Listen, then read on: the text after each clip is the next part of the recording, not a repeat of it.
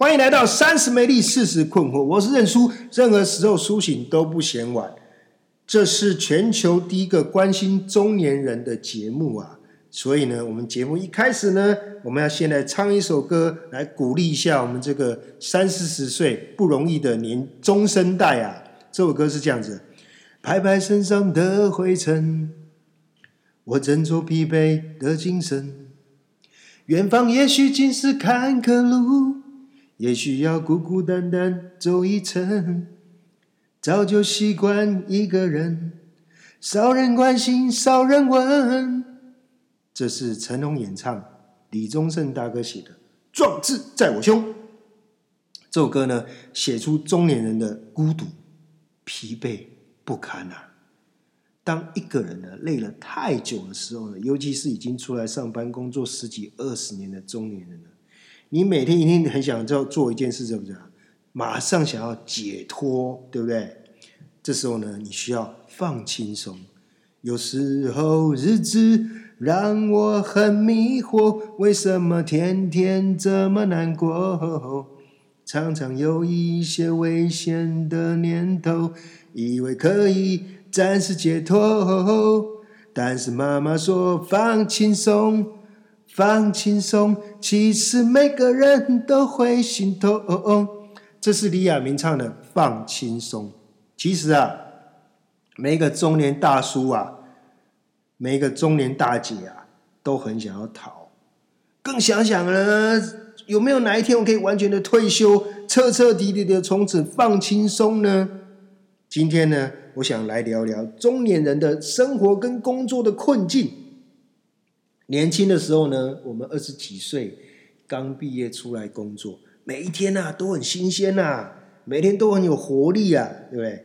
啊，你看到那个公司那个年纪很大那种什么怎么总啊，什么怎么懂啊的，比较老的这种人，就觉得啊，离我好遥远哦，对不对？他们就是等着退休啊，对不对？那介于中间的这个三四十岁中年人呢，每天都怎样？很煎熬，而且面临最大的尴尬就是什么？真的不太想努力了，因为有点疲惫了。可是呢，你有没有本钱可以退休？苦啊！所以他们的状况用一句话来形容，就是前不着村，后不着店。往回头一看，哇，我已经离刚毕业已经好远好远了。往前面看，哇，我要离我退休还有一二十年，惨呐！然后你每天都会怎样？累得半死，完全不想要再继续。你感觉自己所处的环境呢，很像是什么？荒郊野外，根本没有人可以帮忙，可以咨询，只能自个摸索。这种状况呢，不不只限于是一个主管哦，因为你已经做了这么久，对不对？不管你是小职员、老板或是主管，你真的都只能自己帮自己呢。而且重点是你还没有地方、没有时间可以休息。如果你不迈开腿往前继续，告诉你，等到夜晚来临，你在这个荒郊野外，你不是被冷死。就是被动物咬死，所以啊，这个中年人就很很现实的一点，就是伸头一刀，缩头也是一刀啊。但是这两样选择都很怎么样，都很痛苦。可不可以？可不可以？第三个选择有没有没有第三个选择，导致我们三天两头就很想要放弃，想要投降，因为你找不到第三个选择。你想想看哦，这种日子有有点像是每天每月。每年都在无止境的撞墙期，而且你每天都撞到头破血流了，明天还是要继续，永远看不到尽头。尽头。我想起呢，我表弟跟我讲过一个故事，他亲身的经历，你知道吗？在台湾呢，这个十几度就已经冷到不行了，对不对？在加拿大，他告诉我们，他们温度可以零下到二三十度，二三十度，那是一个什么样的天气？我没办法想象。哎，他跟我说呢。他有一次呢，刚好开车准备要开车出去的时候，哎，突然想起来有一个东西要回家拿哦，所以呢，他就外套放在车上，然后呢，他就他就他就进家门要拿东西了嘛，对不对哦？然后哎，这个准备要准备很开心的要出去的时候呢，就把门关上了。然后呢，到了车上呢，发现哎，车钥匙呢，居然还忘记在家里。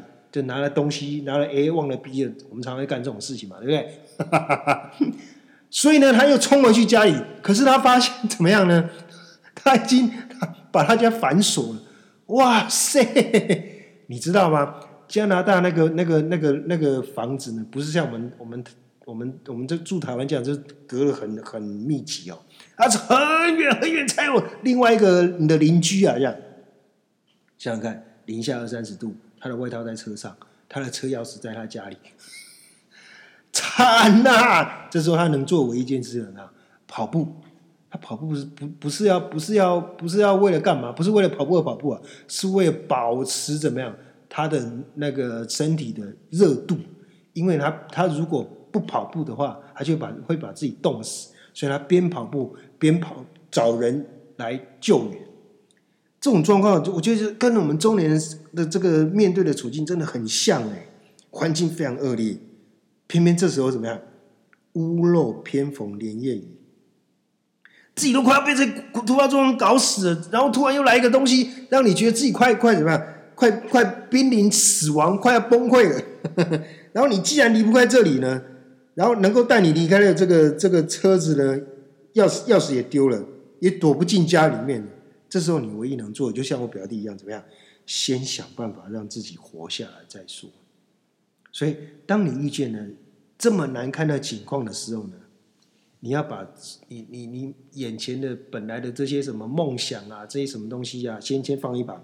这时候你能做一件事，就是怎么样？苟且偷生，能够活下来就好了。记住一句话：活着的狗比死掉的狮子还要强。我听过呢，呃，有一个人呢说李宗盛大哥呢曾经讲过一句话，我觉得还蛮有道理的。他说呢，中年呢不是熬就是拼。可是呢，你熬来熬去呢，发现还是要拼。不管你的婚姻呢、事业呢，你熬了半天，还不如早一点拼，对自己好，对别人好。所以，生命跟生活跟工作应该要怎么样？应该是要拼，而不是要熬。啊，讲的这么容易，对吧？每天熬已经很痛苦了，怎么办呢？你想想看哦，小米这个创办人雷军讲过一句话。人生还是要有梦想，万一实现了怎么办呢？这有一点点像什么买乐透的概念。虽然说我每天都很煎熬，可是你还是要买买一份梦想，至少呢，它有可能会实有机会可以实现的哈。虽然几率是很低很低，可是无所谓啊，反正不是熬就是拼，这两种本质上一样的态度，可是结果怎么样却差很多哦。两种都是在过日子，都在努力的把这个时间给带过去。可是呢，熬却是一种什么？逼不得已，为生活所逼，有点像什么？有点像缴税。你是很不甘心啊，要缴那么多钱给给政府，对不对？而且你又觉得说他没有做什么事情，到缴税的时候就觉得政府没做什么事情，所以你每天在撑啊，每天在那边就咬牙切齿，我就是不想缴。可是呢，到缴税的最后一天，你会发现，算了。不要挣扎了，还是缴了吧。再不缴呢，要被被怎么样？被追讨，然后还要还要有罚款，对不对？但是你想想，如果你早点面对现实，把钱缴了，哎，说不定还可以早点退税呢，对不对？这有点像是早死早超生的概念啊。中年人啊，不管是主管或者是小职员，大部分呢，我们还要兼着一个什么一家之主。你的处境呢，就像是被人丢在热水里煮的鱼，生活已经非常非常辛苦了，每天还不断的遇到各种的打扰，可能是你的下属啦、客户啦、老板，也许是你家的小孩、小狗啊，再不然就是多如牛毛的什么意外、意料之外的事情要处理，这时候其实你是很不耐烦的，因为呢，被打扰了就是怎样被打断了。我又要回到加拿大了。我表弟跟我说他们 他们另外一个故事。他小时候呢，要坐这个校车上学，在冬天的时候呢，你当然要先先穿好衣服等校车来嘛，对不对？二三十度的冬天哦，不是像我们这样一一一件外套就可以解决咯。他们要洋葱式穿法哦，一件的风衣，一件的雪衣，一件的叭叭一直披上去。那这时候呢，最害怕的事就是等到你把全部的衣服 你的妈妈帮你把全部衣服好不容易都穿好了，裤子怎么穿好，帽子也戴上了，你突然跟妈妈讲说：“妈妈，我要尿尿。” 你知道吗？这时候妈妈唯一能做的事就是耐着性子，解决当下的这个什么小孩的急需，再把衣服一层一层的脱掉，让事情再一次的重来。所以我觉得中年的煎熬很像这样子，哎，就是你觉得已经好不容易已经把这事情做完了，突然又一个状况，你又要重来一次，这样，你是觉得说这种事情就让你怎样？很想要逃嘛，对不对？所以中年这种逃避的心态呢，的确是人之常情。因为没有一个人想要面对这种不断重复的灾难的结果，面对这种习惯性、常态性、无止境的挫败呢，人很容易陷入所有不想要开始的理由。比方说，我不想要上班，我不想要工作。我不想要回去面对我的老婆，我不想面对我的女朋友，我不想面对我在乎的问题，我不想面对不不不不很多很多东西，对不对？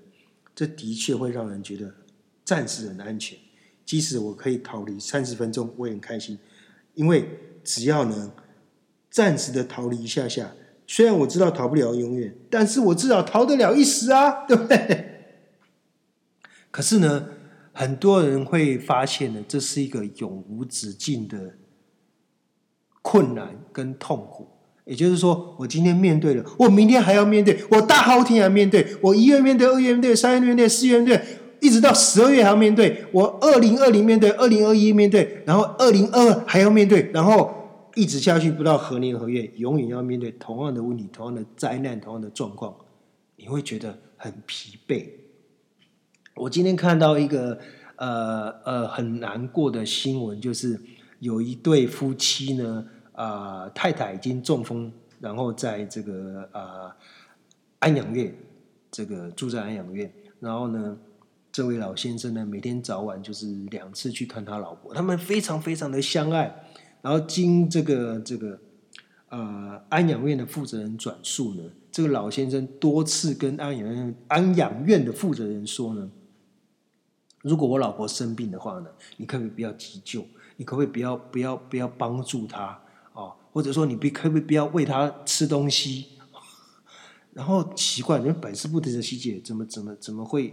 明明他们这么相爱，怎么会希望这个这个这个老婆呃可以可以可以不要被医治呢？哦然后这个医这个安养院的负责人就告诉委婉的告诉这位老先生说，站在我们这个安养机构立场，我们是不能做不能这样做的。我们当然是需要呃，如果遇到问题，绝对要拯救每一个我们在这里居住的任何一个生命啊！哈，今天他做了一件事情呢，我实在是觉得哇，这这这很很让我很压抑啊！他带了带了两罐强酸，先是强喂他老婆。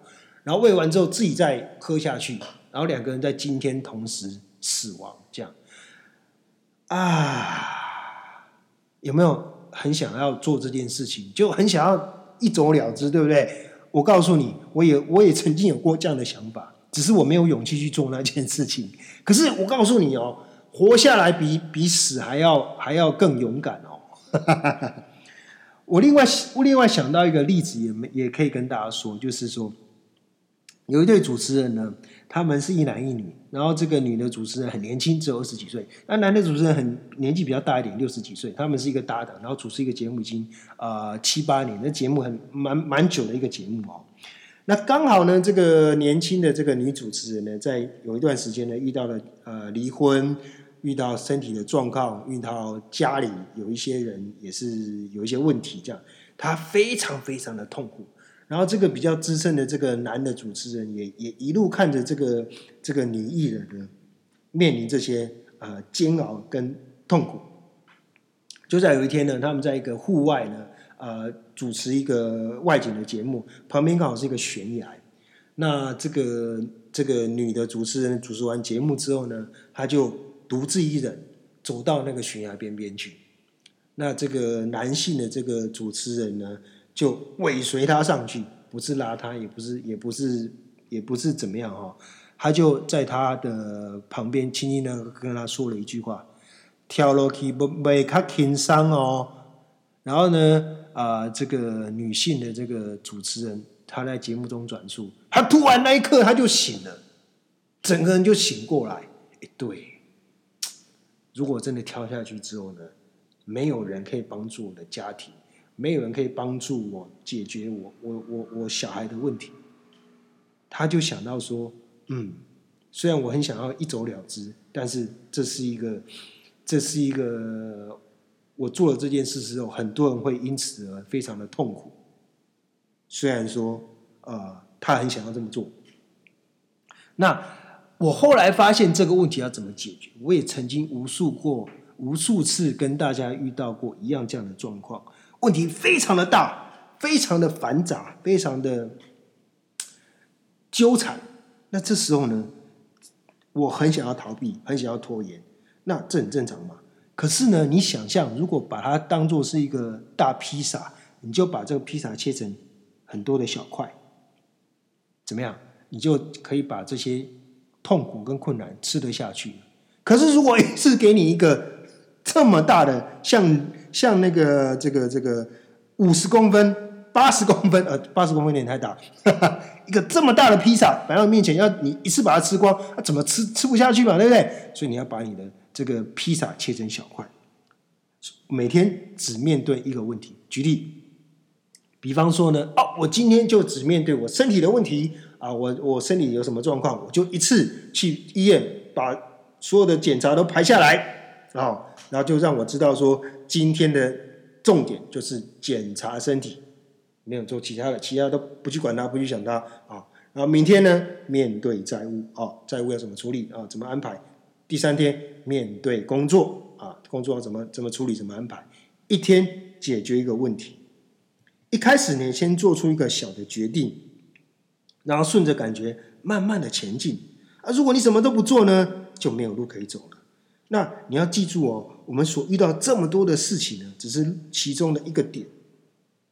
但是呢，你如果停滞不前的话呢，不但什么事呢都不会发生。更不可能改变世界的。想知道你做的事情呢是否可行？唯一的方法就是去做，然后把它展示给大家看。煎熬跟拼命呢，坦白说，一念之间，一线之隔，就好比是上医院，一定要挨那一针嘛，对不对？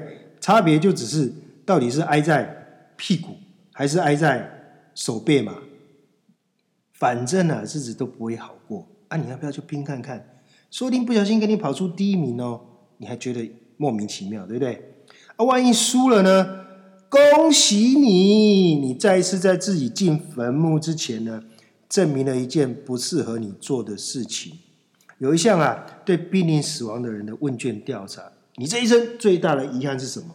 就是对梦想没有坚持，及没有去尝试。你当你尽力了呢？你做了当下的经验，跟你所能找到的资源呢，能够做出来最好的决定。虽然说有一些悔后悔，有一些觉得不够完美的地方，那这够了，你做了，你很厉害，这样就够了。所以呢，做一件事情呢，只有两个结果，不是成功就是失败。你永远面对的就是一半一半。万一你今天面对的是失败呢？哎，我要定。